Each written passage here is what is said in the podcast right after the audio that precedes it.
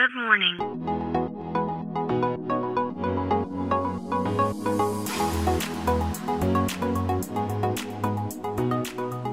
Bom dia, Califórnia. Bom dia, Brasil. Aqui quem fala é Felipe Janetti, Head de Inovação da Startse, diretamente de Palo Alto, na Califórnia, no coração do Vale do Silício. Hoje é segunda-feira, dia 7 de março de 2022. Em alguns episódios atrás eu comentei um pouco né, sobre os desafios do mercado de streaming de vídeo né, como um todo. Uh, eu comentei na ocasião uh, um pouco sobre a quantidade de concorrentes que existe hoje nesse mercado e que talvez uh, esse modelo de negócio deveria sofrer drásticas mudanças num futuro muito próximo, porque hoje, né, uh, basicamente virou commodity nessas empresas de streaming de vídeo. A gente tem diversos concorrentes como Netflix, Disney, a Hulu, que também é da Disney. Aqui nos Estados Unidos a gente tem a Peacock, HBO, enfim. A gente tem diversas empresas como essas que o principal foco é o conteúdo, e cada um com o seu conteúdo exclusivo.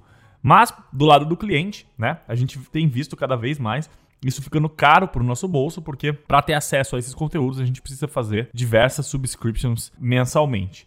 Então, né, em linha com isso, em linha com o que eu disse sobre essa possível mudança desse, desses modelos de negócios num futuro muito próximo, a Disney, no finalzinho da semana passada, divulgou que uh, ela está entrando, né, ela vai lançar ainda esse ano 42 novos países, né? e 11 territórios da Europa, né? Isso tudo em linha com a sua estratégia de crescimento que vem se mostrando muito uh, bem uh, elaborada e muito bem executada pela Disney, que vem aos poucos, quase que chegando ali nos números de, de assinantes que a Netflix, que hoje é a maior, a maior empresa de subscription do mundo. E a Disney disse que uma das formas com que ela vai fazer isso, né, entrar nesses países que talvez sejam países menos desenvolvidos do que os territórios que eles têm uh, disponível o seu serviço hoje, vai ser com uma nova forma de subscription que eles estão chamado, chamando de ad supported. Uh, eles não divulgaram todos os detalhes ainda de como isso pode funcionar, mas basicamente uh, o que se especula é que eles vão lançar por um valor bem abaixo do que eles praticam hoje aqui nos Estados Unidos, que é algo em torno de 7 dólares e 99 centavos por mês, no pacote mais simples. Porém, o assinante vai ter que lidar com, alguns, com algumas propagandas né, dentro do, do serviço de streaming.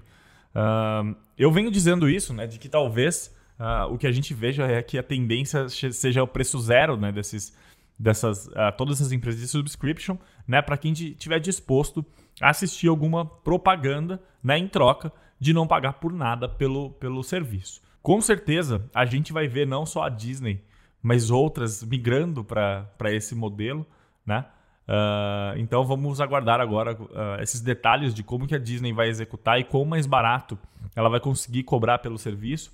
Mas vale lembrar que essa execução que ela vai fazer já deve ser muito espelhada né, em uma das suas uh, uma das suas empresas de streaming que é a Hulu, que hoje além de, de conteúdo por streaming aqui no, nos Estados Unidos, streaming on demand, tem também ali os serviços de TV ao vivo, enfim. Mas essa, essa empresa chamada Hulu, ela já tem essa modalidade onde você consegue pagar menos né, pelo subscription, menos pela assinatura, se você topar né, assistir algumas propagandas em troca de pagar um pouco menos no seu subscription. Bom, então é isso. Estou curioso para ver o que, que, vai acontecer nesse mercado. Uh, vamos aguardar. Uh, em breve a gente deve ter esses resultados né, da Disney, de quanto que isso funcionou ou não. E a gente vai entender também o que, que as concorrentes vão fazer. Bom, então é isso. A gente fica por aqui. Amanhã tem mais. Um abraço. Tchau.